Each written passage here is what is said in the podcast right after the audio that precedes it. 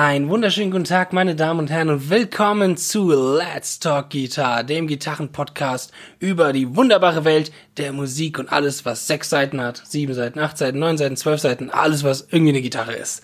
Wir sind heute wieder am Start und wir sind ich, der Justin Hornbach und der Fabian Ratzer. Fabian Ratzak zu meiner Linken. Wieder am Start, genau. Heute, heute werden wir mal eine Folge machen, die wir ganz einem besonderen Künstler widmen.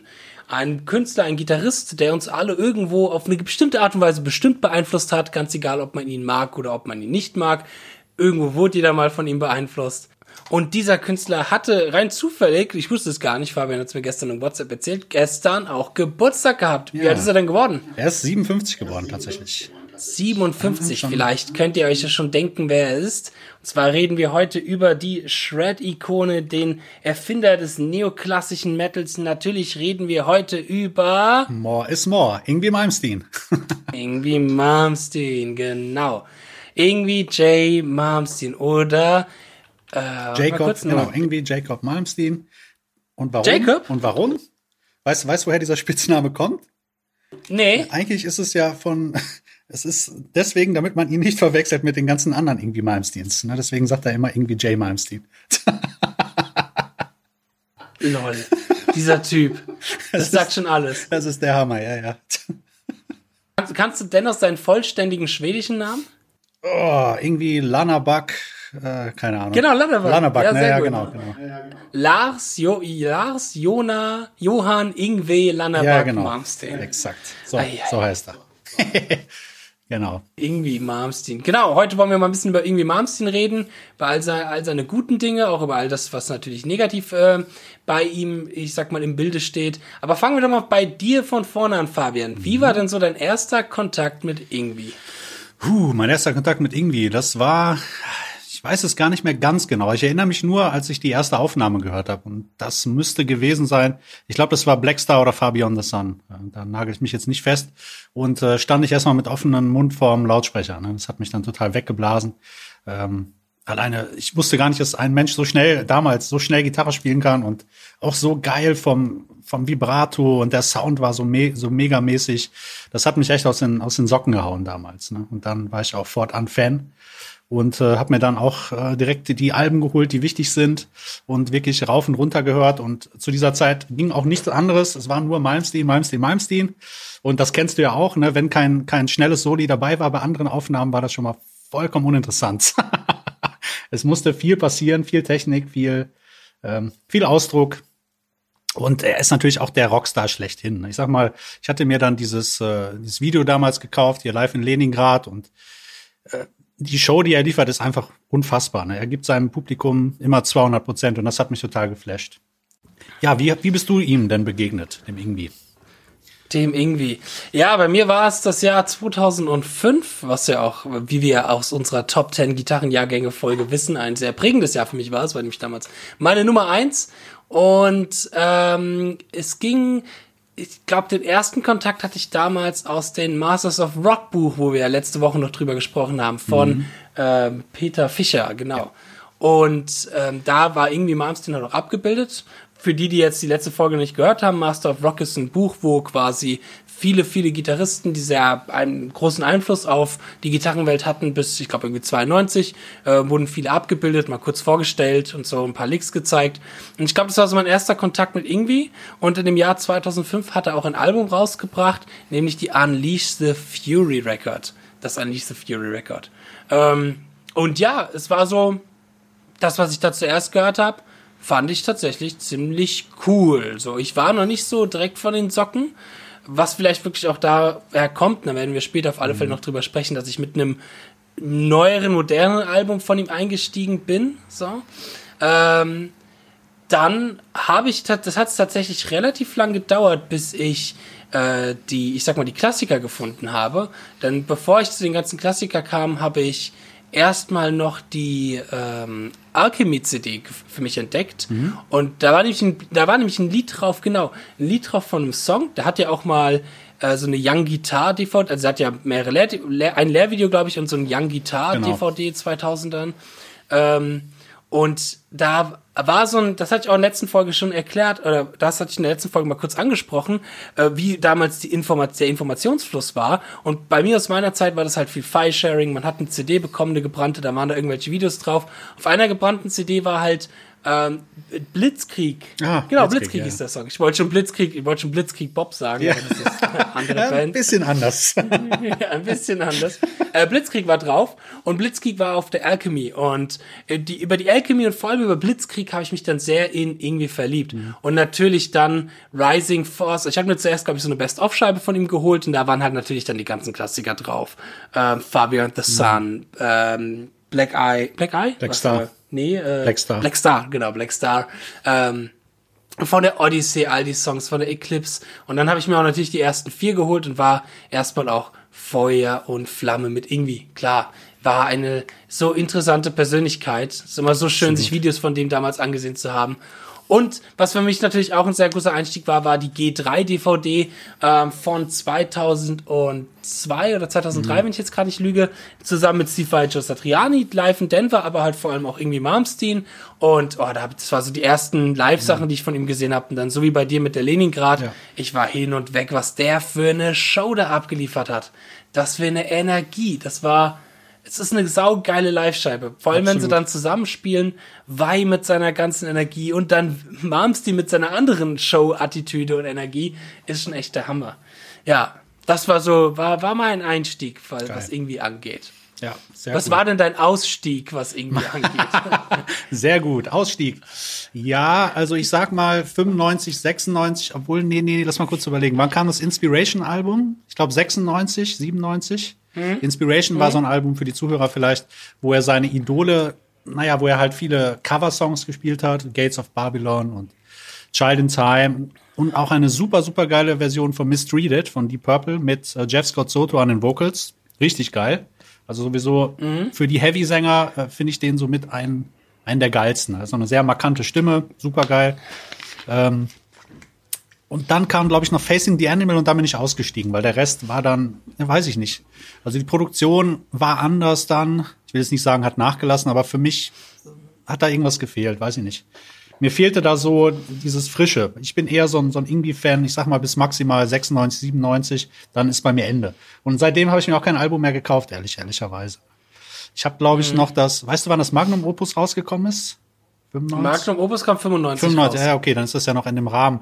Wie gesagt, danach habe ich nicht mehr reingehört. Ich hatte mal versucht, dann auch hier dieses Alchemy, aber irgendwie, weiß ich nicht, irgendwie bin ich damit nicht warm geworden. Keine Ahnung warum. Soundtechnisch hat er sich auch ein bisschen verändert und spieltechnisch finde ich auch und Songwriting, ah, weiß ich nicht. Das war ja eh noch nie so sein großes Thema. Und ich glaube, da bin ich einfach ausgestiegen dann. Ich mag die alten Sachen super gerne, weil die klingen für mich noch, äh, da ist irgendwie noch so ein Feuer. Die beste Aufnahme ist für mich tatsächlich eigentlich auch ähm, ist so eine Live-Aufnahme von 84, als er noch mit Alcatraz auf Tour war. Es gibt gibt's auch bei YouTube so ein Video. Ich muss einfach eingeben 84 Gitarrsolo und da ist er so so in, in seiner Welt und es ist so echt und rau und einfach geil. Ne? Das ist so der, der Spirit, was mir so am besten gefällt an ihm. Ne? Diese Zeit so. Weiß nicht, wie das wie das bei Ja. dir ist. Wie du das. Bei mir war es mit, so ein bisschen mit den Alben, die du gerade erwähnt Mhm. hattest. Ähm, nämlich, ich bin ja, wie gesagt, als, als ich auf irgendwie kam, das war ja schon 2005. Das heißt, ich habe gar nicht groß mitbekommen, wie sowas wie Inspiration oder Mhm. so neu rauskam. Ähm, aber genau nachdem ich mir die alten Sachen geholt habe, habe ich dann natürlich auch angefangen, mir die 90er Jahre Sachen zu holen. Also gerade die Seven Sign Mhm. und Magnum Opus und auch die Inspiration, das waren so drei Alben, die ich mir mit einem Schlag irgendwo mal geholt habe.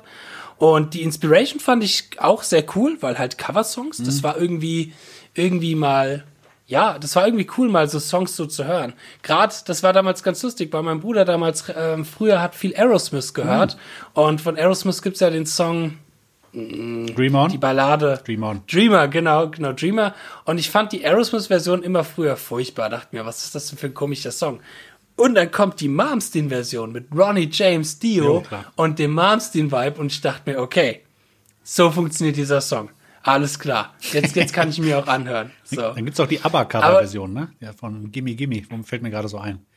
Ja, genau. Ja, ist auch witzig. Ey, und da hat er halt einfach, ja, einfach auch nicht nur eins zu eins gecovert, sondern in seinem Stil gecovert. Und das finde ich cool. Auch sowas wie Carry On My Wayward Son und die Super ganzen geil. Sachen, die da drauf waren. Also auch richtig geile Songs in seinem Stil, sag ich mal, verwurstelt. Aber das sind cool. Aber mir fiel bei der Seven Sign und bei der Magnum Opus schon so ein bisschen auf, ah, das Riff. Oh, das ja. habe ich jetzt schon mal wo gehört. so. Meinst du den Song Voodoo? Das ist zum Beispiel ein, ein Anspieltipp, der, wo man sofort Rising Force hört und ich weiß, was du meinst. Ja. Ja, ja. Ja, und vor, vor allem aber die Riffs, die habe ich schon mal gehört, weil ich habe ja, ich habe ja wie gesagt mit der Unleash the Fury und der Alchemy angefangen, so. Und das sind ja die noch späteren. Und äh, das heißt, ich hatte schon als erstes die Platten, wo er eigentlich sich schon ständig kopiert hat. Und dann habe ich so den Ursprung angefangen zu hören, wo er angefangen hat, sich zu kopieren. Und dann dachte ich mir mehr und mehr, ja, das Riff, das hat er auch in Hangar 18 Area 51 schon gehabt. Und hier und da und das.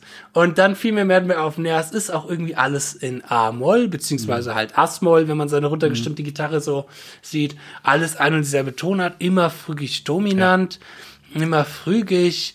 Irgendwie wurde ich dann bisschen, das war ein bisschen zu viel dann auch für mich mit einem Schlag. Ich meine, das war so, das war so ein, maximal anderthalb Jahre, wo ich richtig auf dem Irgendwie-Vibe war. Aber dann war das so viel auf einmal, weil ich mir die ganzen Platten geholt habe und so voll im Flash war. Das war wie so ein Overkill, das war wie so ein Zuckerschock, weißt du? Es war dann irgendwie zu viel. ist ganz und dann witzig, wurden, ja. ja, Ja. Das ist ganz witzig, weil ich äh, habe das immer so phasenweise. Ich habe mal phasenweise, da habe ich äh, Malmsteen bestimmt Jahre nicht gehört. So, und Mhm. als ich angefangen habe, habe ich den wie verrückt gehört. Ich sag mal fünf, sechs Jahre wirklich am Stück. Äh, und Krass. Fast ausschließlich, mehr oder weniger. Natürlich noch andere Sachen, aber ihn so hauptsächlich. Und dann ging das irgendwann weg. Und Mhm. jetzt vor kurzem ist das mal wiedergekommen, da hatte ich mal wieder so eine Phase, hatte ich richtig Bock auf die Sachen, allerdings auf die alten Sachen. Bei mir kommt und geht das immer so ein bisschen, ne? weil wie gesagt, wie du Mhm. selber sagst, ist dann Overkill, weil es wiederholt sich halt sehr viel. Ich meine, er hat seine Wiedererkennungs sein Wiedererkennungsmerkmal, was ja auch wieder geil ist, ne? weil wenn du einen Gitarristen Ja. sofort hörst, der muss nur einen Ton spielen, du weißt sofort, es ist irgendwie. Ne? Der muss noch nicht mal viele Töne spielen, der muss nur ein Vibrato machen, du hörst, das ist irgendwie. Ne? Genau. Das- und das, ja, das, das, das werden wir gleich noch Mhm. drauf zukommen. Was ich noch sagen wollte, war, ähm, dass auch damals dann in der Zeit auch andere Bands für mich interessanter wurden, wo ich gemerkt habe, okay, da gibt's mehr und mehr Abwechslung, sowas wie Dream Theater Mhm. Ja, so zum Beispiel halt, die da ein bisschen progressiver waren. Ähm, aber ja, nächste, was ich, es gab so ein paar Momente dennoch auf diesen beiden Scheiben, die für mich erstmal neu und cool waren. Ähm, ich kann mich noch dran erinnern, es gibt einen Song, der heißt I Don't Know. Ich weiß gar nicht, ob der auf der Magnum Opus oder auf der Nee, Seven Sign ist. Das ist, glaub ich, ich glaube, sogar der erste Song oder der zweite Song. Und es ist so ein funkiger Song. Genau. Das ist so eine richtige funkige Gitarre, aber auch Energie. Und das fand ich war wieder so ein Song, wo ich mir auch gedacht habe, boah, krass, das ist cool. Mhm. Das ist jetzt so Funk, aber mit Rock und Metal-Energie. Ähm, das, das ist wahrscheinlich das, was man später auf den Platten halt auch noch mehr vermisst hat. Absolut. Aber in die späteren, die späteren Platte habe ich dann auch ah, in die äh, Attack habe ich mal ein bisschen reingehört wegen Derek Sherinian auch am Mhm. Keyboard, aber dann auch so da, alles was nach der Unleash the Fury kam, Perpetual Flame und so. War habe ich reingehört, aber war halt irgendwie. Hast du denn in das neue Album reingehört, in das Blues-Album? Ich habe jetzt vor ein paar Tagen noch mal intensiv Ja. in das neue und das Blues Album reingehört und ich find's gar nicht mal so schlimm. Okay. ja, ich habe ehrlicherweise, Ich glaube ich, zwei, zwei Songs gehört und das hat mir dann gereicht. Irgendwie, keine Ahnung. Ich fand's schon nicht so schlimm, als die erste Single rauskam. Irgendwie irgendwas mit, ich glaube Ferrari oder irgendwie sowas, äh, wo die Das ganze Video Zeit ist der Ferrari Hammer. Das im Video ist Video. der genau. Hammer. genau. Ähm, aber ich finde, es ist wenigstens ein Anzeichen von Entwicklung. So. Vielleicht eben noch nicht ausgearbeitet, vielleicht ja ein bisschen schwierig, weil für die, die es nicht wissen, das neueste irgendwie Album ist halt ein reines Blues-Album. So, Blues, Blues-Rock-Album. Also gar kein Metal mehr, echt nicht so viel Shredding. Er singt selber Bluesy, versucht Bluesy zu singen. Das ist natürlich, Fabian grinst schon, auch schwierig. Er hatte sehr gute Sänger. Ähm, aber es ist, es ist wenigstens mal was anderes. So. Und das fand ich, da habe ich dann doch sehr gewertschätzt. Und das war auch dann wieder cool für meine Ohren. Und es hat auch Eier gehabt, fand ich, so einen Move zu machen. Weißt du? Also die hat er definitiv, da kann man nichts sagen. Ne? Ah ja, hat er. Eier, das stimmt. Eier hat er. Ähm, nee, aber die, ich sag mal, die ein, ein, ein, alteingesessenen Ingwie-Fans, ähm, da mal so ein bisschen die zu umgehen und halt eben denen nicht das zu liefern, was sie sonst immer bekommen, nämlich auf die Fresse und Metal und Shredding, sondern halt mal wieder Blues, finde ich ganz cool. So. Was man natürlich sich immer wünscht, ist, ist wenn er vielleicht wieder was sowas wie Rising Force machen würde. Ähm, aber mal sehen, was in Zukunft kommt. Aber ich finde es wenigstens schön, dass er immer noch am Machen ist und immer noch also am Tun ist. So. Absolut. Ja. Er könnte sich auch einfach zur Ruhe setzen und sagen, scheiß drauf, aber dafür liebt er das einfach zu sehr. Was, ja. was halt schwierig ist, ist halt sein Ego. Ne? Ist also sehr, sehr auf sich bezogen. Und wenn man da so ein bisschen weiter ausholt, ich weiß nicht, kennst du die Autobiografie? Hast du die äh, gelesen oder gehört? Ach, da gibt's? Nee, ja, ja, ich hab, nee, wusste ich, ich dass es eine gibt. Also ein, zwei Mal schon mittlerweile gehört und äh, da erfährt man immer wieder auch, dass er halt so ein schwieriger Charakter ist und halt sehr, was heißt schwierig? Also ist sehr, sehr, sehr dominant. Ne? Es fing damals in der mhm. Schule an, als er so ein paar Mitschüler hatte und hat er seine eigene Band gegründet und er hat dann sofort bestimmt, du spielst Schlagzeug, du spielst Bass und jetzt wird's gemacht. Und äh, ah. if you don't take it the Ing way, you can take the highway. das ist so typisch irgendwie, ne? Das ist echt der Hammer. So also nach dem Motto, wenn, wenn du keinen Bock dann hast, dann hau ab. Ach geil, ey. Ach Super irgendwie, geil. ey. Ja, ja. Ist der Knaller. Ja. Der Typ. If you don't take it the Ing way, you can take the highway. Zieht er eiskalt durch, ne? Aber gut, ich sag mal, sag mal, man darf ja auch nie vergessen, wie der aufgewachsen ist. Er ist in Schweden aufgewachsen und dann hat er ein Demo zu Mike Varney geschickt. Da war der war der 18 oder 19. Und dann kriegt er auf einmal ja. einen Anruf. Ich sag mal, wenn du dann in Schweden lebst zu dieser Zeit und du kriegst einen Anruf aus den Staaten, dann weißt du erstmal gar nicht, was mit dir passiert. Ne? Ja. Dann wirst du gehypt, dann wirst du in den Himmel gehoben. Und dann ist er auch mit äh, irgendwie, ich sag mit 82 tatsächlich mit 19 in die USA geflogen zu Mike mhm. Barney und hat da so sein erstes Projekt und der hatte gedacht, boah geil, jetzt bin ich auf Tour und jetzt passieren tausend Dinge und dann kommt er in irgendeine Schabracke, wo er dann die Band Steeler trifft die noch nicht mal mehr eigenes Equipment hat, die das verkaufen musste, damit die die Wohnung bezahlen können, konnten. Das ist echt der Hammer, ja. was da abgeht, ne? Was ja, da ja. abgeht, ja, Steeler. Ich bin gerade überlegen, Steeler, ja. Steeler, da haben doch auch deutsche Gitarristen. Oder irgendwas verbinde ich mit was Deutschem bei Steeler. Ah, da gibt's, nee, ich weiß es nicht. Ich glaube, das waren alles nicht, Amis. Bin ich gerade. Guck mal nach. Aber hm. ich meine, das wären alles. Ja, ich bin gerade gucken. Hm. Ja, es sieht, es sieht alles nach Amerikanern. Dann hm. habe ich da irgendwie was, was verwechselt. Irgendwie. Äh, das, ich habe irgendwas mit Michael Schenker oder sowas ah, okay. irgendwie in Erinnerung gehabt, aber nee, nee, dann war das was anderes. Ja, Steeler, ja. stimmt. Das habe ich auch noch nie so. Äh, was du dir aber geben musst unbedingt ist, äh, Anspieltipp ja. ist Hot on Your Heels. Die, die, so die, Songs sind alle 0815, das ist nichts Besonderes. Aber ich sag ja. mal, die, das, was er da spielt, am Anfang ist tierisch. Ne? Fängt erst mit der akustischen Gitarre an und dann natürlich so sein Signature-Sound, E-Gitarre, das geht bestimmt vier Minuten, nur Soli die ganze Zeit. Und dann fängt der Geil. Song an. Das ist mega. Also solltest du dir auf jeden Fall geben weil das äh, ist ganz, ganz klar irgendwie at its best, wie man so schön sagt. Ne? Geil, irgendwie. Mm. und das, was noch witzig ist, muss ich noch kurz erzählen. Als sie ihr Album ja. aufgenommen haben damals, da haben die in so einem Stall geschlafen, ne, bei, bei den Hühnern und Schweinen. und am nächsten Echt? Tag haben sie dann schnell aufgenommen und sagt, das ganz, ganz äh, Mini-Budget. Ich meine, wer die Mike Varney Sachen kennt, der weiß, Sound ist da nicht so geil. Ne, da geht's halt wirklich nur drauf, mhm. raushauen und möglichst Gitarrensolo, jemand im Vordergrund. Und äh, du bist der Star und alle anderen sind fast egal, ne? mehr oder weniger. Mhm. ja. Nee, ich hatte dann, ähm, als ich das so ein bisschen, ich sag mal, abgeflacht hat mit irgendwie, mit meinem irgendwie Vibe, hatte ich so eine Anti-Irgendwie-Phase. Ich habe das Gefühl, die hat jeder Gitarrist mal oder viele Gitarristen immer noch, mhm. ähm, dass sie halt dann erstmal auch viel gegen irgendwie natürlich wettern. Schlechtes Songwriting, äh, zu viel gespielt und so. Und ich glaube, das ist, glaube ich, viele Leute hatten dann echt irgendwann diesen Overflow an irgendwie und auch sein Ego und alles. Äh, und ich habe dann auch wirklich mal bestimmt zehn, zwölf Jahre lang, immer wenn es um irgendwie geht, ihn so ein bisschen belächelt mhm. und auch gesagt, ah, es ist doch. Pff, langweilig und macht nichts Interessantes mehr und schon tausendmal gesehen, tausendmal gehört. Und dann weiß ich noch ganz genau, wie ich, äh, ja, oder noch, noch eine andere Anekdote, die mir gerade so jetzt einfach ad hoc einfällt, war zum Beispiel damals 2010 bei meinem Gitarrenlehrer. Äh, ich habe dann einen Ingwie-Song gehört und fand den Ingwie-Song cool und habe dann direkt meinen Gitarrenlehrer angeschrieben und gemeint, du, wir müssen was machen nächste Stunde. Ich finde den Ingwie-Song cool. Wir müssen jetzt wieder Jazz machen oder so. Weil ich schon gedacht habe, oh Gott, Nee, aber dann war es so, am Ende von meinem Studium gibt's, ähm, habe ich ein Video entdeckt von, äh, da spielt der für äh, Stars hieß das. Das war so das Metal Pendant zu ähm, Live Aid. Ah, Nicht ja. Live Aid, äh, doch Live Aid? Nee, ähm, ach, wer heißt, auf jeden Fall diese, dieses, es gibt diesen einen Popsong. Genau. Ähm, für Krebskranke We Are the World, genau. Ich komme gar nicht mehr drauf, von wem, also wie die komplette Band, also die, die Gruppierung hieß, wer da alles drin das- war, das ist ja bekannt. Aber ähm, genau, es gab so ein Metal-Pendant dazu, das hieß Stars.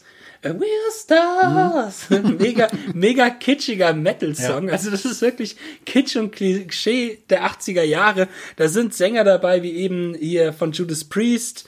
ähm, und äh, genau, und halt auch Ronnie James Dio. Ich glaube, Ronnie James Dio war auch der Initiator davon.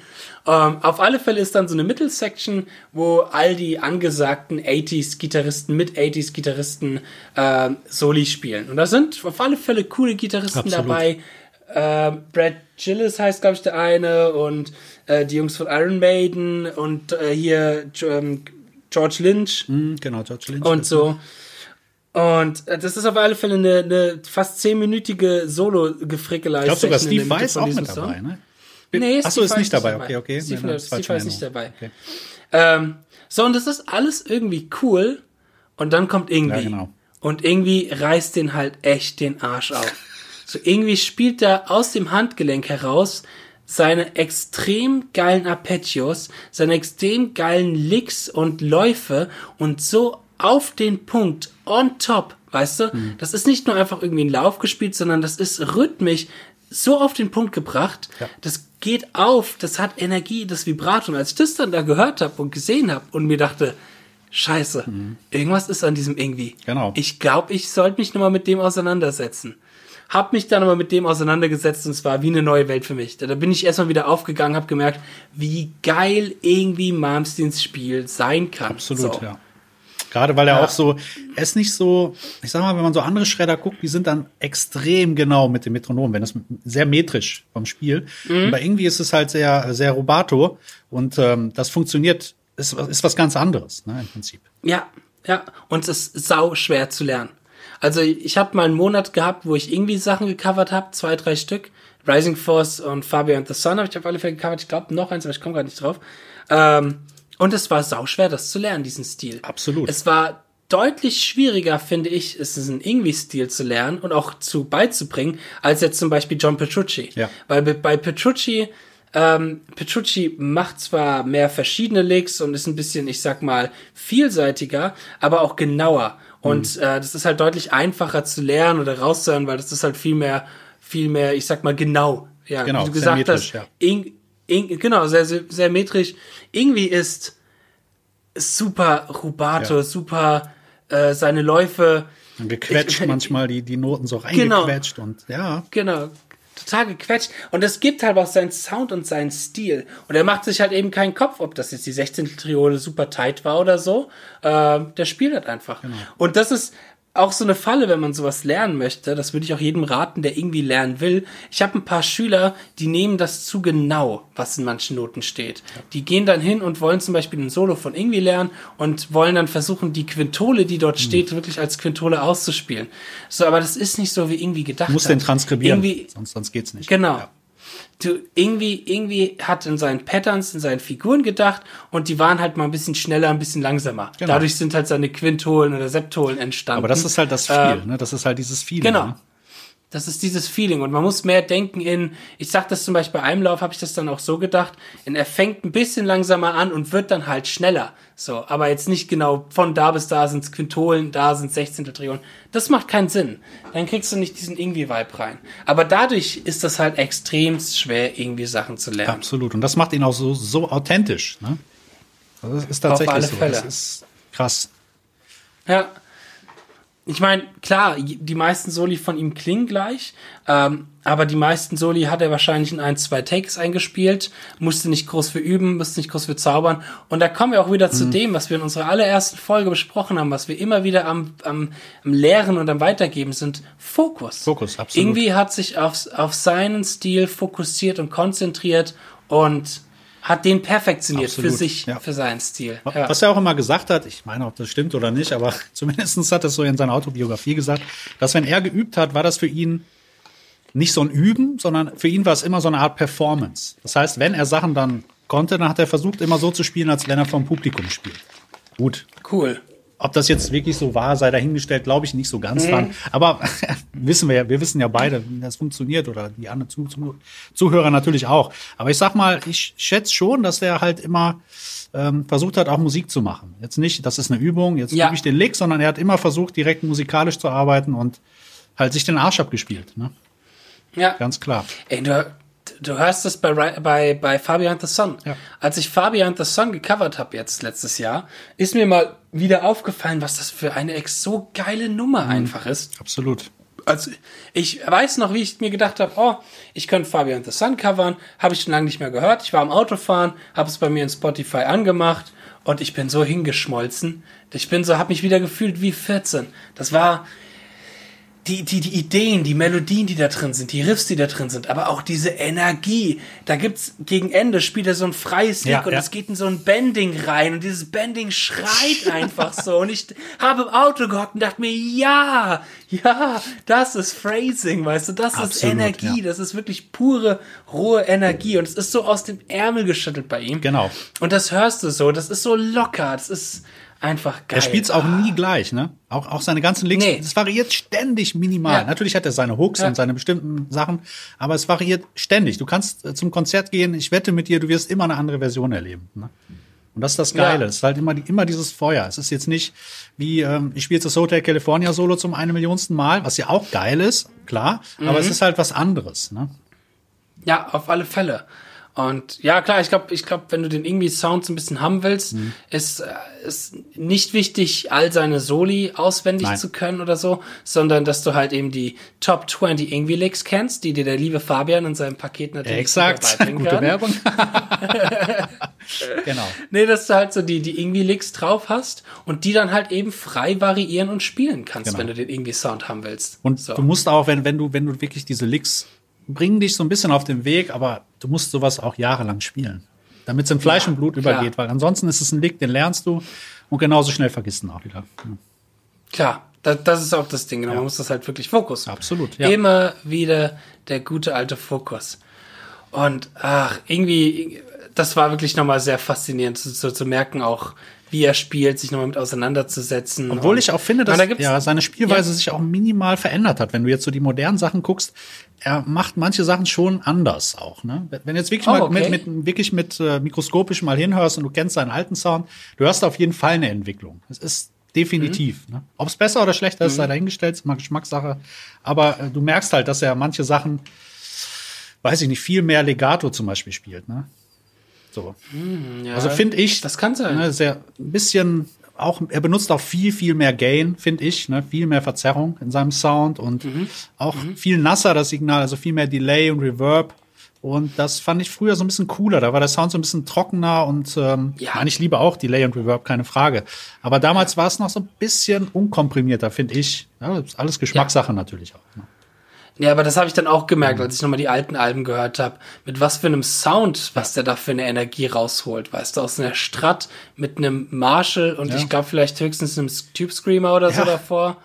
Du, So, du müsstest kein- mal, kein- äh, sorry, du Ja? müsstest ganz, du müsstest mal, ähm, ach, welchem Album ist das jetzt? Auf dem Alcatraz-Album, da gibt's irgend- irgendeine Stelle in irgendeinem Song, äh, da glaube ich, dass sein Pedal am Abkacken ist, weil du hörst richtig, wie der Sound so ganz brutzelig wird und ganz wenig Gain, aber die Linie kommt trotzdem so klar rüber, dass du dir denkst, Alter.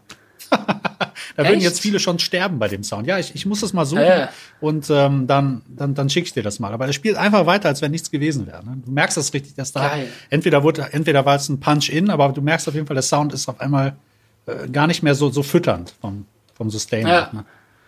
Ja, und das ist halt krass, was der da aus der Gitarre rausholt mit so wenig Verzerrung im Vergleich zu dem, was man heutzutage als verzerrte High-Gain-Gitarre so betrachtet. Ja. Absolut. Aber es ist natürlich auch eine Kunst, mit viel Gain zu spielen. Du hast ja wieder andere Faktoren. Ne? Du musst gut dämpfen. Natürlich. Du darfst nicht so hart Natürlich. anschlagen. Also ist alles, ähm, alles hat seine Berechtigung, finde ich auch. Ne? Ja, ja, auf alle Fälle.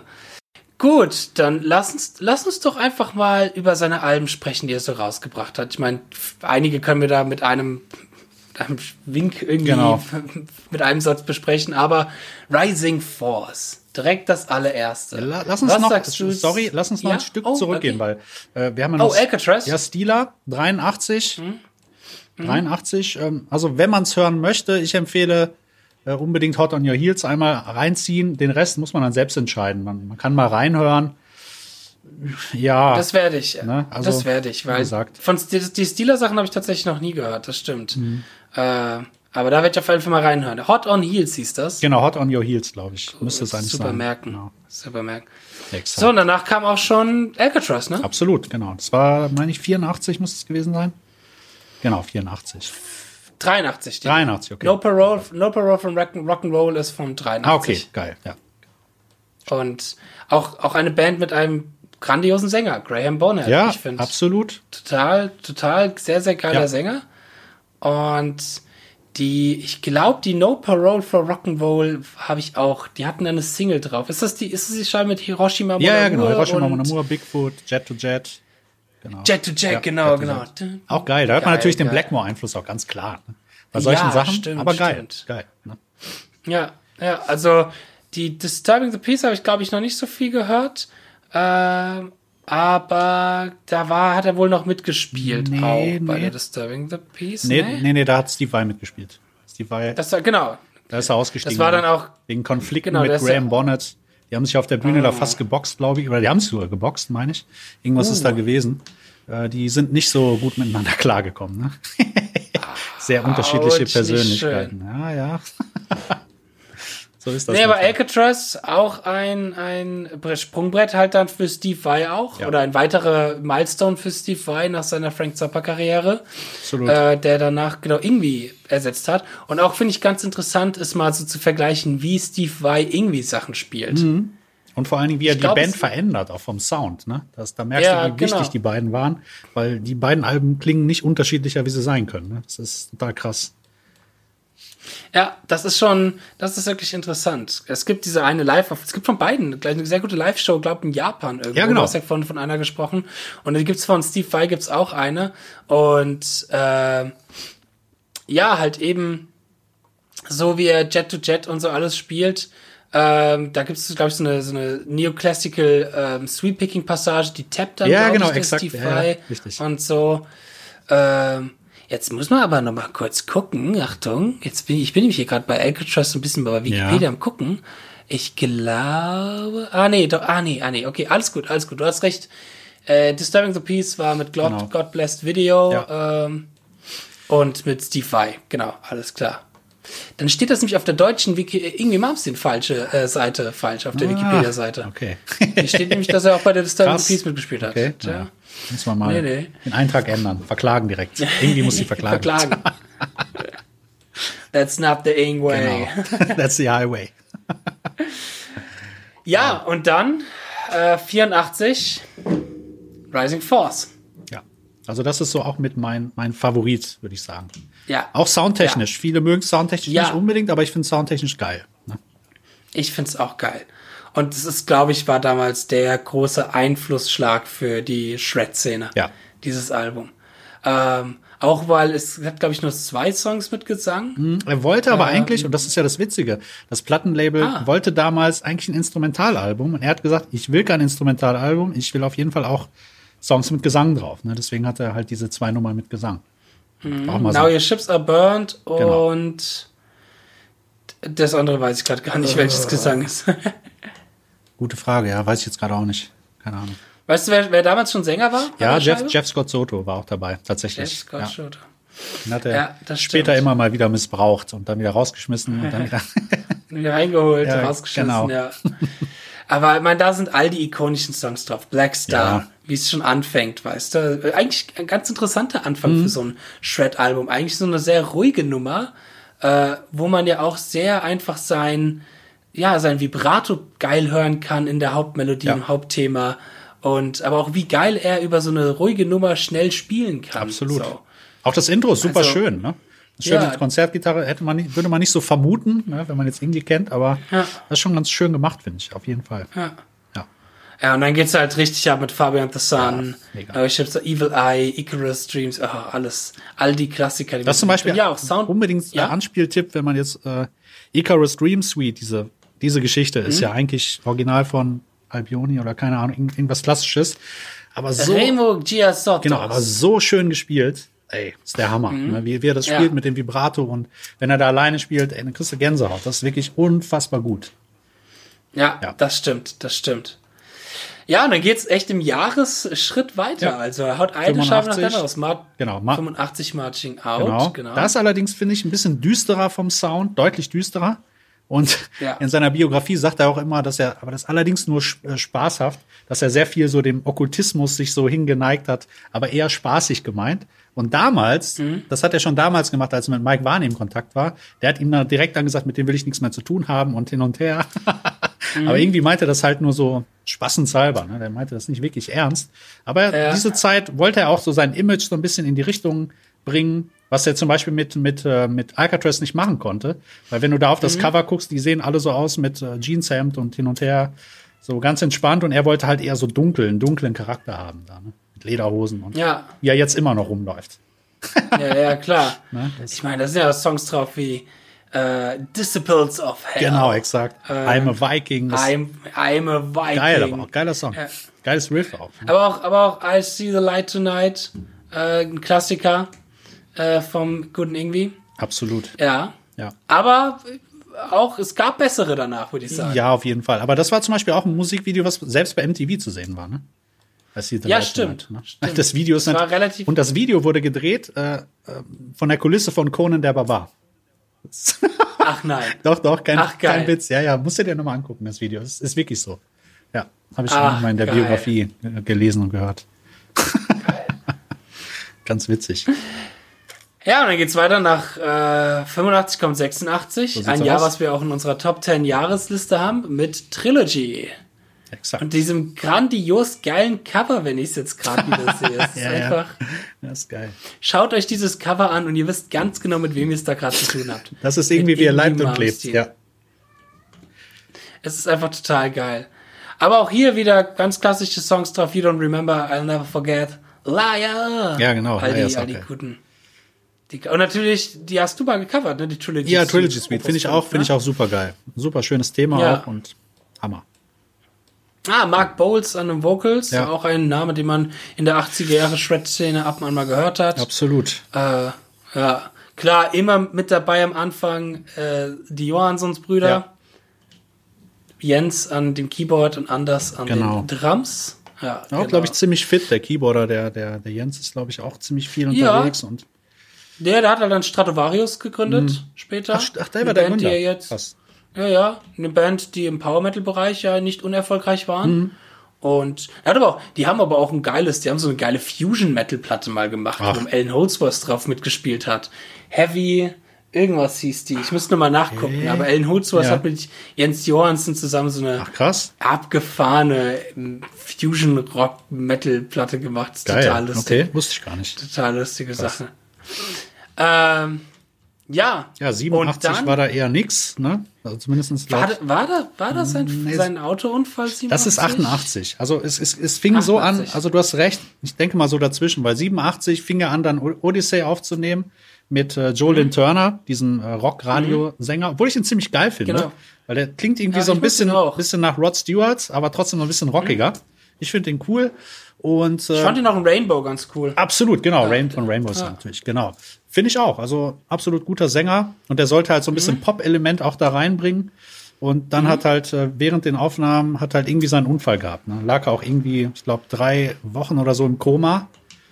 Und dann haben die Ärzte gesagt, okay, mein Freund, die rechte Hand, die kannst du leider vergessen. Die wird nie wieder so sein wie vorher. Aber irgendwie Ja, hat dann scheiße. wirklich echt trainiert und gemacht und dem war das scheißegal. Der hat alles gegeben. Und er sagt natürlich in seiner Biografie, danach wurde es sogar noch besser. Das ist irgendwie, ne? Das wird immer mehr und mehr. Geil, geiler Typ. Ah, irgendwie, ja, man kann es so sehen, aber Ja, ich fand zum Ja, Beispiel das Album von der Produktion fand ich's grottig. Ne? Vom Sound fand ich's ganz fürchterlich. Ne?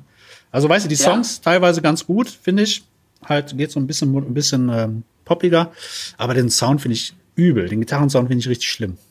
Keine Ahnung. ist tatsächlich nicht sehr herausragend. Ich muss sagen, für mich, ich glaube, das ist mein zweitliebstes Album nach Ich der, mag das auch ähm, gerne, nur den Sound. Sound mag ich nicht. Da sind halt, da ist halt Songtechnik. Sind da viele Songs drin, die mich sehr gecatcht hat. Klar, Rising Force, allein dieser Anfang, diese Synthes, die ihn vermindert, also die im Tritonus Mhm. diese beiden Akkorde spielen und dann, ah, dieses Riff dazu und der Gesang. Aber dann auf der anderen Seite auch wieder Heaven Tonight, so dieser mega poppige Song, dieser mega poppige Sound, aber ein so geiler, schöner Chorus einfach. Äh, Déjà vu hat mich damals total geflasht. Oder dann natürlich so ein Song, das ist typisch irgendwie faster than the Ja, speed ja, ja. light. Geil. Oder Was Crystal Ball, auch ein, auch ein super cooler. Ja, genau. Crystal Ball, ja. Ähm, auch, auch die letzten beiden Instrumentals, Krakatau Genau, und Krakatau. Memories. Ja, und da hört man immer Genau. wieder, und das Lustige, wenn du jetzt sagst Rising Force, das Intro ist, glaube ich, E und C, ne?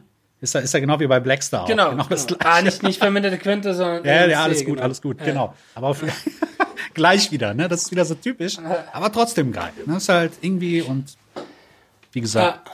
Und dann, Ist auch lustig, ist auch lustig. Rising Force war eigentlich was? Rising Force. War er nicht?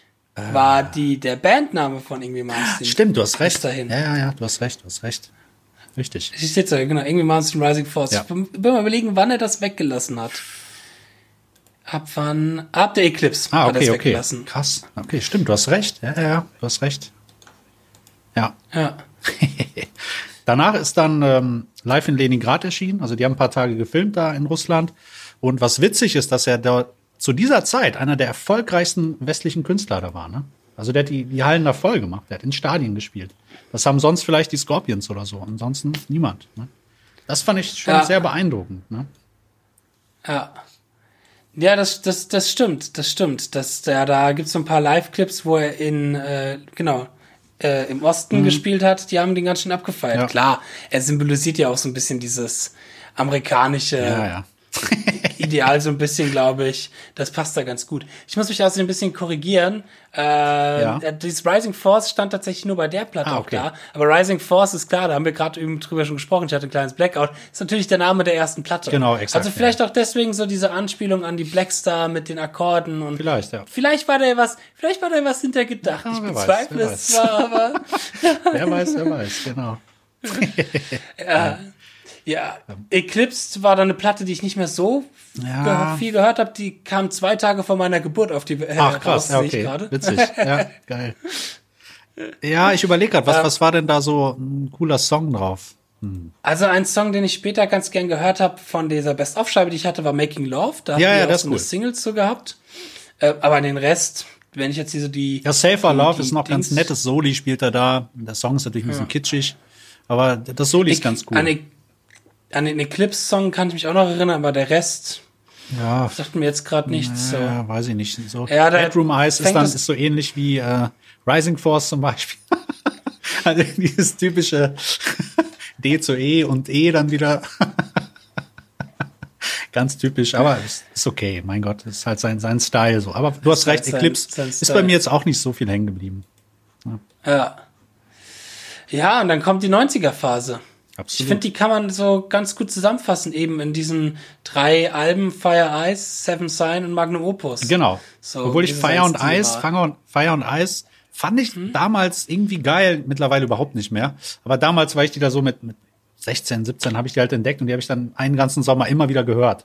Weil dieser Song Fire und Ice, super geile Arpeggio-Section am Anfang. Tierisch, finde ich. Und ähm, Okay? Ja, gut, die Vocals sind oh, ziemlich nervig, irgendwie so ganz hoch. So, äh, weiß ich nicht. Weiß nicht, wer der Sänger Goran Edman oder so heißt, der Ja, ist nicht so ja, meine ja, Welt. Ne? Ist, Ganz komisch. Und auch soundtechnisch Mhm. ist es eher unterirdisch, sage ich mal vorsichtig. Also zumindest nach meinem Geschmack. Ist, ist nicht meins. Mhm. Keine Ahnung. Sind das dann die Sachen, die er angefangen hat, auch selber zu produzieren? Das weiß ich gar nicht. Also ich meine, aber- die Trilogy hat er damals komplett selber zum Beispiel produziert und gemastert. Und ich finde, das hat er ganz geil gemacht, weil der Sound da fett ist. Ne? Aber ich sag mal 90, weiß ich gar nicht. Müsste ich lügen. Weiß ich nicht mehr. Ja. Nee, tatsächlich, die, die hat er nicht gemacht, Okay. aber die Trilogy, genau, hatte, da hat er auch einen Bass drauf gespielt und Mixing, Production, da hat er echt alles gemacht auf der Trilogy. Exakt. Ja. Ja, krasser Typ. Deswegen ist das auch so immer Ja. noch sein Lieblingsalbum. Das ist für viele, glaube ich, auch so mit das Lieblingsalbum, die ja, ja, Trilogy. ja, ja. Ne? Was ich aber immer geil finde, dass der Malmsteen jedes Mal, in jedem Interview immer, wenn ein neues Album kam, das ist mein Meisterwerk, das ist mein Meisterwerk. Jedes Mal, jedes Mal, das ist eine Masterpiece. Das macht aber irgendwo jede Band. Ja, natürlich. Jede, das ist natürlich auch klar, dass man immer klar. das Album, was man neu ja, ja. hat, am besten findet. So. Geil, ja. Ja. Und zu den anderen beiden Scheiben habe ich ja schon ein bisschen was gesagt. Ja. Seven Sign und äh, Magnum. Magnum Opus, was sein Magnum Opus wohl war. Ja, damals. genau. Obwohl ich Magnum Opus ähm, besser finde. Ich weiß nicht warum. Mir gefällt das irgendwie. Viele sagen Seven Sign, aber ich mag Magnum Opus lieber. Da sind ein paar coole Sachen bei, finde ich. Ja, das stimmt. Ich glaube, ich mag tatsächlich Seven Sign okay. mehr. Wenn ich jetzt so gerade die, die Songs mal durchgehe, äh, da ist halt eben sowas wie genau I Don't Know, das mhm. fand ich total ja, ist geil. gefahren damals. Ja. Aber auch genau Seven Sign fand ich damals war ein cooler Song und äh, ja, man merkt, er geht halt hier noch mehr in diesen phrygisch dominanten mhm. Bereich rein, was das Riffing angeht und ja. ähm, hat sich da sehr festgesetzt. Hat er ja vorher nie gespielt, eigentlich so phrygisch dominant. ich würde nie, nie, so, nie so extrem im Riffing, würde ich sagen. Ja, okay, ja, das stimmt. In den Soli, ja, ja. in den Soli, ja, ja, hat er immer hier seine Begleitung Immer. Fizz, Power Chord, G Power Chord, ja. E Power Chord, Fizz und Fizz wirklich dominant drüber gespielt. Aber äh, gerade so im Riffing und im Songwriting das noch mehr drin zu haben, auch in den Vocals, das habe ich das Gefühl, kam da immer mehr und mehr noch. Ja, höher. das stimmt, das stimmt. So. Da hast recht. Ähm, ja, Inspir Magnum Opus magst du mehr? Äh, ja, die ich kam aber auch. Weiß nicht warum, aber irgendwie, ich glaube, ein Jahr später kam die raus. Genau, ein Jahr hm. später kam die direkt raus. Ich weiß nicht, genau. das Album habe ich einfach mehr gehört. Ich mochte das andere auch, aber äh, weiß ich nicht, irgendwie mir, ist das so mehr irgendwie. irgendwie ist das mehr hängen geblieben, genau, ich sag. irgendwie, ja, geiles Wort mit. Genau. Das ist ja lustig, ja. irgendwie. Und äh, dann ein Jahr später kam ja Inspiration, haben wir auch schon drüber geredet. Genau. Ne? Genau. Dann kam, dann kam Facing the Facing, Animal. Kennst du das? Animal. Nee. Jetzt hört es langsam bei mir auf. Ja, da, das war auch so, wie gesagt, das war so mein Ausstieg. Hm, ja, ist nicht schlecht, aber ach, weiß ich nicht, nee. Würde ich mir jetzt nicht unbedingt nochmal anhören. Keine Ahnung. Ja. Ich müsste mich mal reinhören, mhm. mal gucken, als so mit frischen Ohren, was ich davon halten würde. Ja, und dann 98 kam seine Concerto-Suite raus. Oh ja. Vor Electric ja. Guitar genau. Orchester. Exakt. Wie fandst du das? Das äh, ist etwas. Also ich habe mehr die DVD geschaut, ja. äh, weil es die auch auf YouTube und so gibt. Und ich habe schon immer mal davon geträumt, E-Gitarre mhm. und Orchester. Aber da habe ich gemerkt, E-Gitarre und Orchester sind zwei klangliche Welten, ja. die nicht so gut funktionieren. Schwierig. Also die schwierig sind, mhm. wo man mal viel Arbeit rein investieren müsste, weil es ist halt eine E-Gitarre, eine verzerrte E-Gitarre ist halt einfach klanglich was anderes mhm. als eine Geige ja. oder ein Klavier oder so. Und ähm, ja, wenn du halt ich finde es halt da wirklich störend, wenn du irgendwie so ein Rauschen von den Pickups hast mhm. oder irgendwie sowas in so einer Atmosphäre an sich, wenn man das mal ein bisschen weglässt, den klanglichen Bereich, fand ich's ganz cool. So. Ja, also ich fand's auch gut. Ich habe es immer mal wieder gern gehört. Und auch da hat er ja äh, auch das ist ganz witzig in der Autobiografie erzählt er dann auch so, dass das irgendwie, ich glaube, das japanische Orchester oder welches hat da gespielt mhm. und dann sagt er irgendwie so, ja, ähm, der, die haben dann die Sheets gemacht und dann haben die zu mir gesagt, das können wir gar nicht so schnell spielen und da müssen wir uns was überlegen und ich Ach, kaputt geil. gelacht. Ja, ja, ja, klar. naja, also das ist dann schon wieder so ein bisschen leicht. Äh, ja, aber nicht. Ich, ich, nee, du, ich kann es mir schon vorstellen, weil ich meine. Weil es halt sehr furios und Robato ist, ne? Deswegen haben sie sich wahrscheinlich ja. gedacht, auf den Scheiß haben wir keinen Bock. naja, und es ist, es ist auch tatsächlich so, dass wir manche Licks auf der Gitarre haben, die für hm. uns relativ easy sind, schnell zu spielen, ähm, die für andere Instrumente echt heftig ja. sein können. So, gerade für Streicher. Ich meine, es sind auch hauptsächlich nur Streicher. Äh, nee, es sind auch, auch Bläser und so, aber klar, natürlich ein ganz normales, richtiges Orchester. Äh, da ist das schon nicht einfach. Und das ist auch etwas, wo, wenn ich mir so andere Orchesteralben äh, anhöre, ist das etwas, woran auch viele Orchesteralben scheitern. Mhm. So. Tatsächlich, okay. Immer wenn irgendwie live ein Orchester mitspielt und gewisse Passagen mitspielen soll, äh, dann wird das ganz oft sehr chaotisch. Mhm. Also sei es als Dream Theater mit Orchester mal was gemacht haben, das ist nicht immer geil. Und eben, äh, selbst auch Metallica mhm. äh, hat damals mit der S&M, die habe ich irgendwie vor Stimmt. ein paar Jahren mal wieder gehört, äh, denke ich mir auch, das funktioniert alles nicht nee. so, weil die halt vor allem bei der S&M Ach, da ist halt das so, bei jeder Note muss irgendwie ein Orchester mit dabei sein. Das Orchester macht nie Pause. Ja. Ähm, hier ist halt natürlich die Grundlage ein bisschen einfacher, weil die Stücke, die er halt auch spielt, an sich auch alles schon Orchester, ich sag mal, inspirierte oder mhm. basierte Stücke sind. Das ist richtig, ja. Ist ja jetzt nicht so, dass er eben Rising Force oder äh, all die all die Stücke, die halt wirkliche Metal-Stücke sind, äh, mit dem Orchester spielt, sondern wenn man mal hier so die Songliste durchgeht, das sind alles klassisch inspirierte und Genau. angehauchte Stücke, ja. Exakt. ja. Ich habe es jetzt auch schon ewig glaub, nicht mehr gehört, ehrlich gesagt. Keine Ahnung, müsste ich mir noch mal anhören. Gibt's auch, glaube ich, sogar Ja. noch, noch eine, eine Live-CD zusätzlich, glaube ich. Ich weiß es aber nicht genau, keine Ahnung. Mhm. Bin mir jetzt nicht sicher. Also known as Concerto Suite for Electric Guitar and Orchestra in E Flat Minor. yes. Opus 1. Opus 1. Ah, genau. tatsächlich, Opus 1. Ja, ja, das steht hier, Opus 1. Ist ja geil, okay. Hatte ich jetzt so noch im Hinterkopf Geil. irgendwie. Witzig. Ja.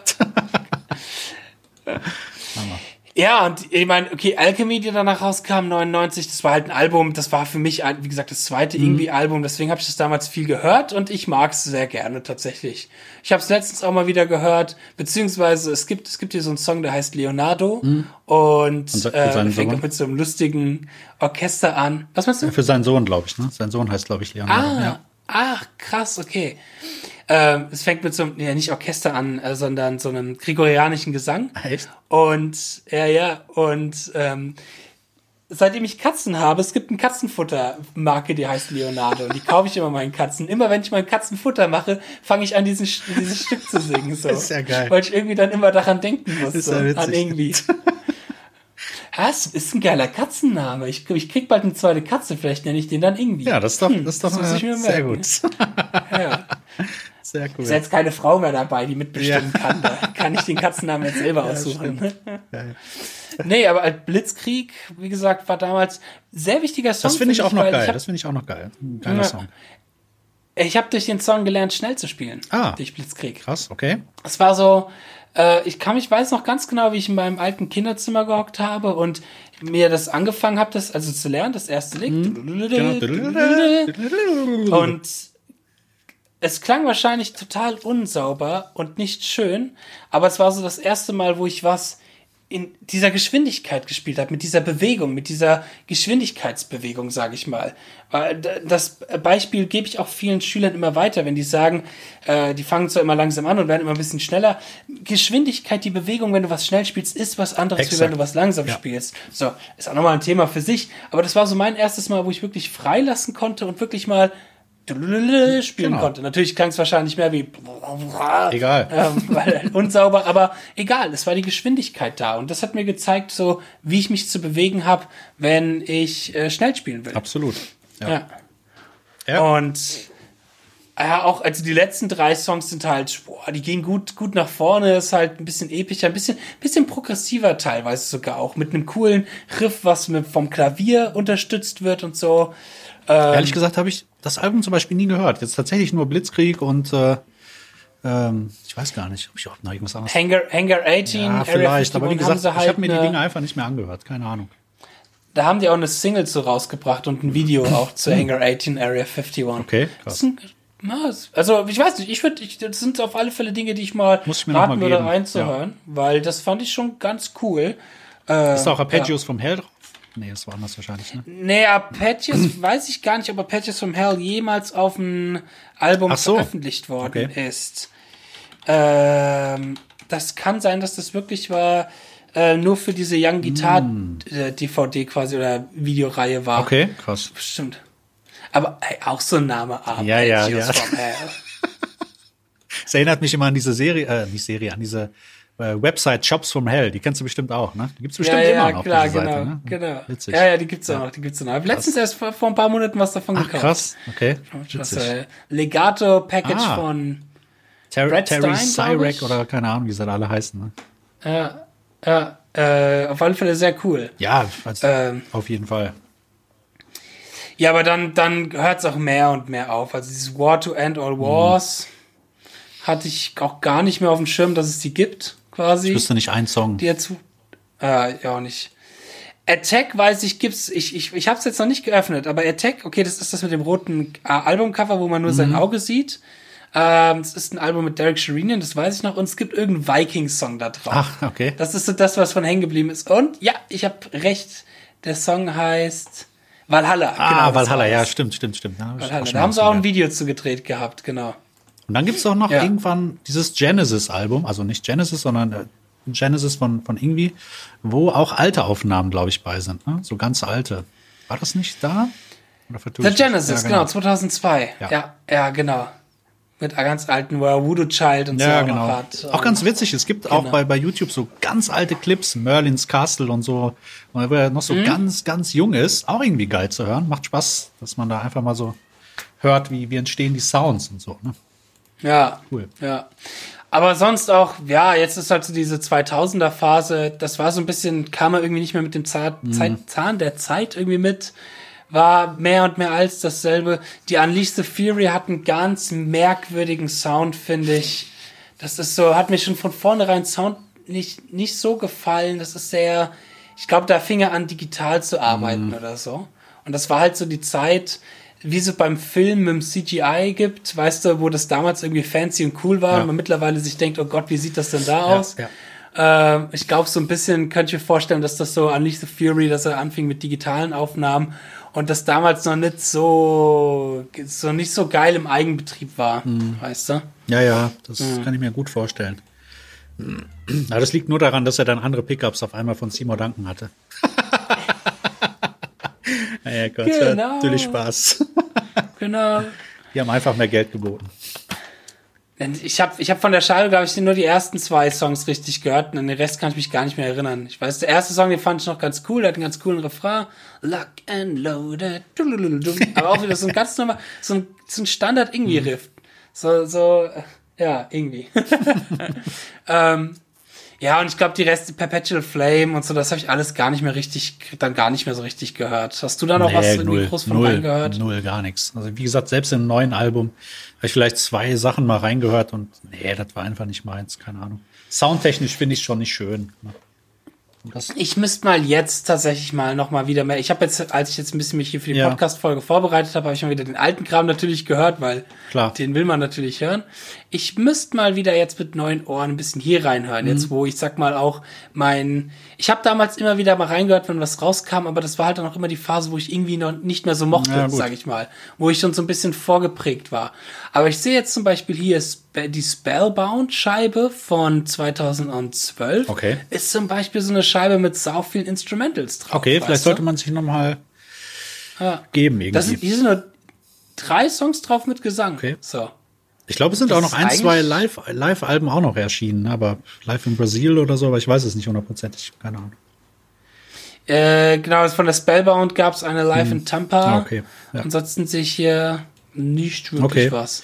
Ähm, was ja jetzt auch ganz witzig ist, ich sag mal, er hat ja immer mit Band gearbeitet, aber wenn du das so die Interviews raushörst, du wirst immer, letztens noch ein Interview mit Jeff Scott Soto gehört, dass äh, es ging halt immer um ihn, irgendwie, ja. ja. Und das lebt er halt total aus. So, auch, auch Backstage. Ne? Die Jungs haben sich dann wirklich, ich meine, das waren ja Schweden, die, die Anders, Andersen-Brüder mhm. und äh, irgendwie, und die haben sich halt echt nur noch auf Schwedisch unterhalten und haben ihn total ausgegrenzt. Ne? Äh, ist natürlich auch nicht so geil, aber gut, so war es halt. Und jetzt tourt er mittlerweile alleine. Ne? Also das heißt, er hat ja. seine Frau April, die kümmert sich um alles, ähm, mhm. macht das ganze Management und Booking, glaube ich, auch, wie so ein Familienbetrieb. Und ähm, mhm. der macht echt sein eigenes Ding, ne? ganz alleine ohne Band und ich habe mal so ein paar Ausschnitte. Ohne Band? Ja, ohne Band, oh, nur noch mit okay. Backings. Krass. Ich spiele dann nur mit Backings. Naja, also weiß ich, ich habe ein, zwei Clips gesehen. Na, weiß ich nicht. Also ich will auch immer eine Band sehen. Ich will nicht nur den Gitarristen sehen. Ich will die Interaktion. Ich mein, vor, vor zwei Jahren gab es ja dieses legendäre Konzert von ihm, wo er ähm, mit Band gespielt hat. Und da hat er mehr Plektren ins Publikum gekickt, als, äh, als er Noten, Noten gespielt, gespielt hat. ja, ja, ja, geil. Also, das ist, ist schon echt lustig, so. Weil er dann auch echt, hat ja auch kein Problem, irgendwie dann einfach mal wirklich ein komplettes Riff ohne Pick zu spielen, nur mit Legato. Ja. Klingt dann natürlich, natürlich auch sehr, schwingt immer alle möglichen Leerseiten ja. mit, aber ist halt dem dann so egal, weißt du? Ja. Und das ist halt, ist halt irgendwie, aber ich, ich muss sagen, ich mag ihn, ich, ich glaube, als Person mittlerweile würde ich ihn sehr mögen. Weil vieles von dem, was er macht, ähm, ist, glaube ich, auch einfach rein Marketing. Ja, klar. Weil er weiß, das ist so das, was verkauft Natürlich. hat oder was funktioniert zu so seiner Art. Ich kann mir echt vorstellen, dass mittlerweile, er hat ja auch wieder gut abgenommen, der war ja mal eine Zeit lang richtig. Ja, fett, viele Probleme, so. auch Alkohol und so. Ne? Genau, genau. Ich glaube, da ist er gut von runter. Und ich glaube, mittlerweile ist es echt ein netter Dude, mit dem man sich auch echt gut hinsetzen kann. Habe ich schon von und ganz vielen gehört, ne? Die Ja. Interviews und so und auch Leute, die den so getroffen haben, dass der wohl total cooler Typ ist. Auch Steve Vai sagt das auch ständig. Super geiler Typ Ja. irgendwie, ne? Und das ist auch Ja. Show natürlich. Sowas verkauft sich ja auch gut, wie du es schon sagst, ne? Ja, das verkauft sich gut und es ist halt so, ja, seine Art, die hat er, glaube ich, früher noch ein bisschen ernster genommen. Da gibt es zum Beispiel dieses Video, wo er sich, glaube ich, irgendwie eine neue Strat Ah, kauft. mit seiner ähm, mit der Kreditkarte, ne? Ja, ja. Genau und alles. Und er zeigt halt dann ordentlich so, ey, ich habe hier die, Ja. die Hosen an. Ich kann mir auch vorstellen, dass er früher noch deutlich unbeliebter war, auch in der Szene. Also ich fand das damals ganz interessant dann in der Retrospektive, dass ähm, Joe Satriani und Steve Vai ihn für G3 eingedacht, ha- Mhm. eingeladen haben. Weil gerade Steve Vai, ich immer dachte, dass er mit irgendwie nie was anfangen kann. Aber sind glaub, Freunde schon ewig, sind ewig schon Freunde, ne? sehr gut Freunde und ähm, gibt's auch so ein Video vom äh, Ingwie und von Steve Vai. Da berichten sie beide, also es sind separate Videos über ihre Gitarren-Collection und beim Ingwie ist eine Jam dabei, Mhm. Genau. die ihm der Steve Vai geschenkt hat und bei Steve Vai ist eine Ingwie Ja, genau, dabei. genau. So. Die verstehen sich schon ganz Also, gut, ja. Die verstehen sich schon ganz gut, ja. Ah, das, Ja, kommen wir doch. Ja, die- Da ist der irgendwie, da ist der kleine der, ähm, er ist genauso laut wie irgendwie auf alle Fälle hier, mein kleiner Kater, den ich habe, der sich jetzt am Mikrofon reibt. Na, danke. Sehr gut. Ähm, nee, und ja, lass uns doch mal zum, zum Ende noch mal kurz über sein Gear reden, Ja. weil er hat ja was ganz Besonderes an seiner Gitarre. Genau, er spielt ja diese Hello, Hello Kitty Strat mit äh, Vox-Verstärkern. Genau, das hat er in seinen ersten Zeiten gespielt, später dann natürlich die BC Rich 8 Genau, exakt. Und dann ESP 10 Seite, glaube ich. Genau. Allein. Also ist ganz Und klassisch. alles Line ne? 6. Ja, genau, Line 6. Ganz klassisch, äh, Strat, Marshall, ordentlich Verzerrung. Alt. Ne? Aber halt die Strat gescallopt. Ja, genau, das ist ganz wichtig. Das ist so, Ja. so das, das, das Merkmal von seiner Ja. Strat, würde ich Hast du sagen. schon mal so eine gespielt? Ja, ich habe mal seine Schau. Signature im Session in Frankfurt angespielt und ich müsste mal mich länger damit beschäftigen. Es hat seine Vor- und seine Nachteile, das Scalloping. Ähm, so Sachen wie, wie Vibrato und Bending Mhm. ist tatsächlich schwieriger dadurch. Findest du? Dadurch, dass du, ja, dadurch, dass du halt kein, kein, also du kannst, du kannst, glaube ich, weiter mit benden, was der irgendwie ja auch, da ist er ja auch bekannt. Ja. für, für seine extrem weiten Bendings und Vibratos. Aber ähm, dadurch, dass du halt gar kein Holz mehr irgendwie da hast. Ich fand es eigentlich ganz geil. Ich habe das mal probiert und da waren auch Ja? Achterseiten tatsächlich drauf. Ich fand das Spielgefühl Ach, ganz geil. nett und sogar runtergestimmt. Ja. Ich habe das mal getestet. Natürlich ist das ein bisschen anders. Also wenn du Akkorde spielst, bist du verloren. Ne? Also wenn du da irgendwelche Ja. Jazz-Akkorde spielen willst, dann äh, vergiss es. Ne? Stimmt. Das ist dann echt Stimmt. Mhm. eine Shred-Maschine und äh, dafür ist das geil. Aber alles andere äh, ist, glaube ich, schwer zu handeln. Der spielt Achter auf einer Halbton Ja. tiefer gestimmten Gitarre. Krass, das ne? ist ja, ist ja wie Siebener auf einer richtig gestimmten exakt, Gitarre so genau. Das, gefühlt. das, das ist schon krass. Das ist, Das krass. ist echt, das ist ja gar nichts mehr. Ich meine, ich habe auch Achter auf einer meiner Klampfen. Äh, hab's auch mal von probiert, Pyramid. Aber ähm, dann noch einen Halbton runtergestimmt, das ist schon lustig. Absolut. Das ist schon abgefahren. Ne? Und da Das merkst du halt auch, dass, dass, ne? er von, dass er eigentlich äh, von der Technik her sehr, sehr ruhig ist. Ne? Also sehr, sehr entspannt. Weil du kannst bei Mhm. Ja. Achtern nicht so reinbrätseln. Ne? Dann bist du Nee. sofort out of tune. Ne? Das siehst du auch, finde ich, gerade in seiner rechten Hand, Mhm. Ja. dass die immer, auch wenn er schnell spielt oder auch wild spielt, immer sehr ruhig und sehr kontrolliert Total. wirkt, Ja. so ein bisschen. Ja. Ja. Aber ansonsten genau, ist irgendwie halt schon immer sehr traditionell unterwegs mit seiner Strat, mit seinem Marshall. Ich weiß nicht, ob der jemals was mit einer, vielleicht einer Siebenseite oder sowas gemacht Nee, haben nee, sollte, nee. aber ich kann es mir nicht nee. vorstellen. Also der, der war schon immer, schon immer Strat und äh, auch mit seinen Genau. Dimatios, jetzt sind es, glaube ich, Simo Duncan. Das ist so seine Welt gewesen mit diesem Verzerrpedal und das, Ja. der hat sich da nie verändert. Der hat auch, wenn er seine Studiotour macht, da siehst du auch nur Strats, ne? Außer halt diese, diese Weihgeschichte, Geschenkte. Ich weiß nicht, ob du das Video kennst, wo er dann seine, da, this is number one, dann schmeißt er die so in die Ecke und dann kommt ja, ja, ja, ja, genau, genau. Das ist der Und die Hammer. liegen da alle so Ja, ja. aufeinander quasi. Geil, geiler Typ. Ja. Ach, je. Geiler, das ist halt irgendwie Ja. so, ja, in seinem Home-Studio und alles. Ja. Hat auch echt, echt coole Videos gibt's von irgendwie, die halt ihn auch als Typen, finde ich total lustig. Ja. Da gibt's dieses eine Video, da ist er in Schweden, in so einem schwedischen Morgenmagazin, Ja, ja, ja. spielt Akustikgitarre und die singen dann so ein schwedisches, oh, singen dann so ein schwedisches Traditionslied auf Schwedisch und da kommt er auch so voll knuddelig, voll nett rüber Ja. und äh, super interessant irgendwie, ja. Also ich glaube Ja. auch, dass das sehr viel Marketing ist, ne? Ganz klar. Ja, natürlich, klar, klar. Ich meine, es fing ja auch damit so an und äh, ich, ja, das klar ist vieles Marketing auf alle Ja. Fälle beim guten irgendwie. Wo wir es vorhin von, äh, ich sag mal, wie man den Irgendwie-Stil lernt Ja. hatten, g- gibt's einen guten YouTube-Kollegen, den man da sehr gut für alle Zuhörer da draußen empfehlen kann. Du wirst wahrscheinlich schon wissen, wen ich meine oder dir denken Ja. Nämlich den guten Chris Brooks, Chris Brooks. aus Australien. Der hat den sogenannten, das Buch geschrieben, das heißt The Ing Way. Ähm, und da geht's halt ganz genau darum, wie irgendwie eigentlich, also die, die, die Art von Picking vom Ingwie. P Ingwie macht ja viel Mischung aus Picking und Legato und Sweeping. Er vermixt die drei äh, beliebig, ein bisschen random hier und da, aber halt immer noch mit seinem eigenen System und Struktur.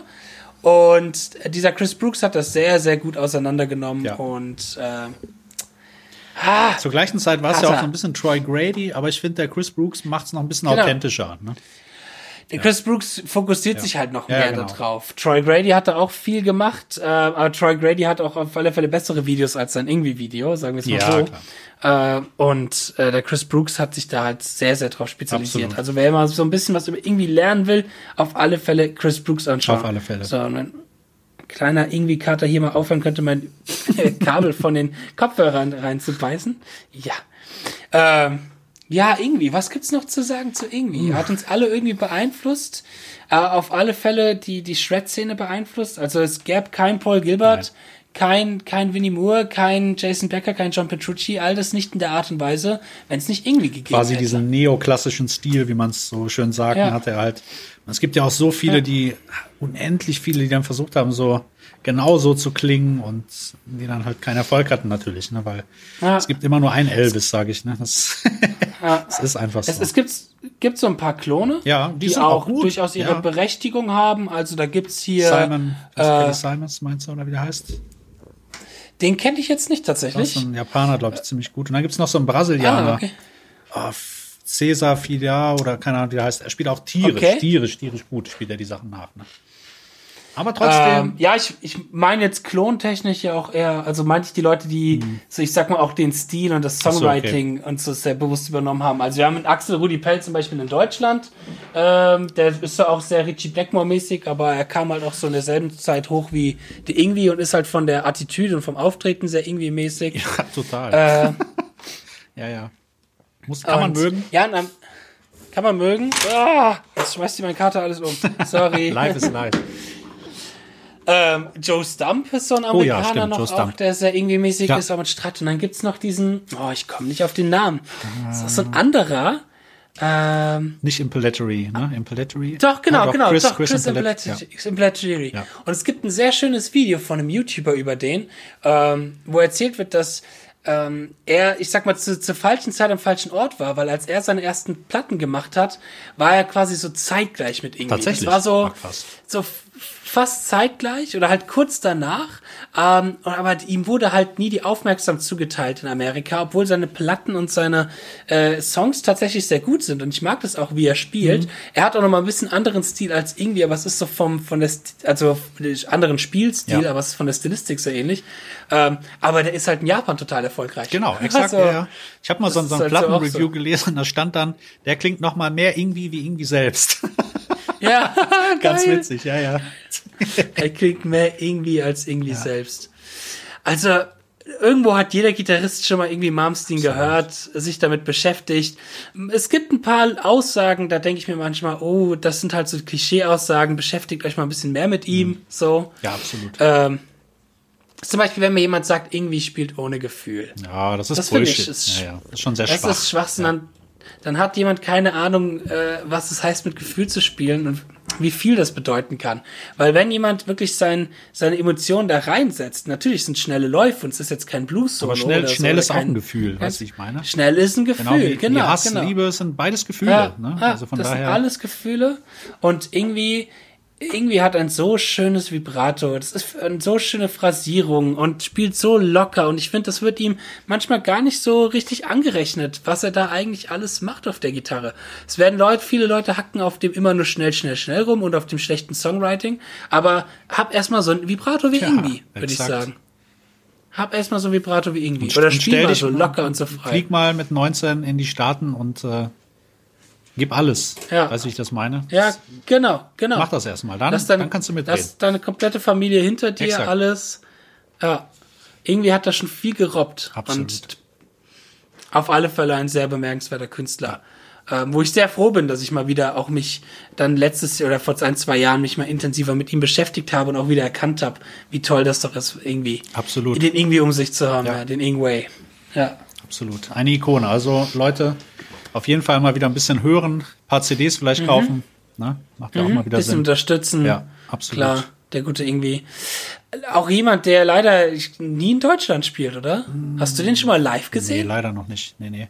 Also sehr ich wenig. weiß, der war mal auf, ich. auf der Musikmesse, war der ein paar Mal vertreten, glaube ich, für Marshall, so 2007 rum. Hat er bestimmt nur Äh, zwei oder drei auf der Bühne gehabt. Hey, genau. Er ist ja da so ein simples, Marshall. also so ein sehr simpler Typ, genau. Ähm, nee, aber ansonsten Deutschland, glaube ich, weiß nicht, was da los ist. Äh, aber natürlich in Amerika immer wieder auf Tour, Japan und so. Ja, also der, der verkauft schon aus da. Der hat seine Fanbase, Ja. definitiv. Gut, Ja, jetzt, jetzt ohne Fanbase, Band ja. sieht die Sache natürlich ein bisschen anders aus. Weiß ich nicht. Ähm, also, Mhm. weiß ich auch nicht, ob ich mir das geben würde, ehrlich gesagt. Ich hätte lieber Bock. Ähm, ich möchte eine Band sehen live, ne? Meine Gitarristin Mhm. und der. Also ich, ich würde es mir auf alle Fälle ansehen, einfach aus dem Grund allein, weil ich irgendwie noch nie. Ja, live okay, gesehen so habe. gesehen, ja. Ja, aber ich glaube, hätte ich ihn schon fünf, sechs Mal live gesehen und müsste mich dann Hm. nochmal entscheiden, dann würde ich auch wahrscheinlich eher sagen, nö, das brauche ich mir jetzt nicht zu geben mit nur ihm, ohne Hm. Band. Ja, aber war auch mal wieder schön, mal wieder über irgendwie zu reden, Absolut. ähm, sich mal wieder mit ihm zu beschäftigen. Und genau, für all die da draußen, die sich noch nie mit irgendwie beschäftigt haben, auf alle Fälle nachholen. Macht eure Hausaufgaben, Absolut. irgendwie. Auch Ja. ruhig durch die äh, verschiedenen Zeitepochen mal durch. Vielleicht ist das ein oder andere mehr was für dich. Ähm, Anspieltipp auf jeden Fall, wenn du Genau. es noch nie gehört hast, äh, zieh dir das Rising Force Album rein. Das ist Ja. so der Einstieg, würde ich Ja. mal sagen. Alles andere ist Genau. dann mehr so für Liebhaber, je nachdem, Ja. wie du möchtest. Genau. Und wenn du was über irgendwie lernen möchtest, dann gibt's natürlich auf meinem YouTube-Kanal Lessons zu, auf Fabians Yes, YouTube-Kanal gibt's Lessons genau. dazu, gibt's die 20, 20 irgendwie Genau. Links. Oder Chris Äh, Brooks auch, super geile Sachen, keine Genau, Frage. Chris Brooks natürlich auch. Klar, also es gibt viel Material raus, um sich das alles mal ein bisschen anzuschauen und sich ein bisschen drauf zu schaffen. Gut, Fabian. Super. Ja, es war mal wieder sehr eine Ehre, mit dir über irgendwie zu Ja, reden. eine Ehre mit dir, hat sehr viel Spaß gemacht und auch mit euch. Äh, Ich hoffe, Genau. euch hat's gefallen.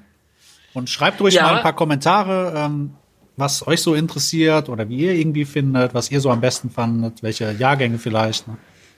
Genau, welche Künstler ihr mal gerne was drüber hören wollt, Genau. dass wir drüber reden sollen oder so. Und genau, ich freue mich auf die nächste Folge. Ich, Ich glaube, die nächste auch. Folge wird wieder sehr spannend. Ja. Das wird, dann, glaube ich, eine kleine, eine kleine Premiere für uns. Kleiner Highlight. Genau. Und Sollen wir schon teasern genau. oder noch nicht? Oder? Ah, noch Nee, nicht, noch nicht. noch nicht. Wer weiß, was noch dazwischen Genau. kommt. Äh, Wir können leider noch nicht sagen, dass John Petrucci bei mir vorbeikommt, um Ich dachte, irgendwie Rest von mir kommt. abzuholen. Ich dachte, irgendwie kommt. Ach, ja, irgendwie hat nicht genügend Kohle so, gehabt ja, für okay, mich, um okay. mich zu bezahlen. Aber mit Petrucci Das läuft, ne? Wir wollten dem noch Smoke and the Water Petrucci- zeigen irgendwie. Ja, ja, ich wollte mal zeigen, wie man eigentlich anständig Ja. Picking macht. Sehr gut. Alles klar, Fabian. Gut. Dann wür- Und an liebe Zuhörer da draußen, dann in unserem Beisein wünsche ich einen angenehmen Tag. Keep on shredding. Genau. Vergesst nie, more is immer more. Absolut, das, ist das wird noch Wichtigste. sehr wichtig ja, für uns. Genau. Gut. Und dann würde ich sagen, bis dann. Bis dann. Macht's gut. Ciao, ciao. Ciao.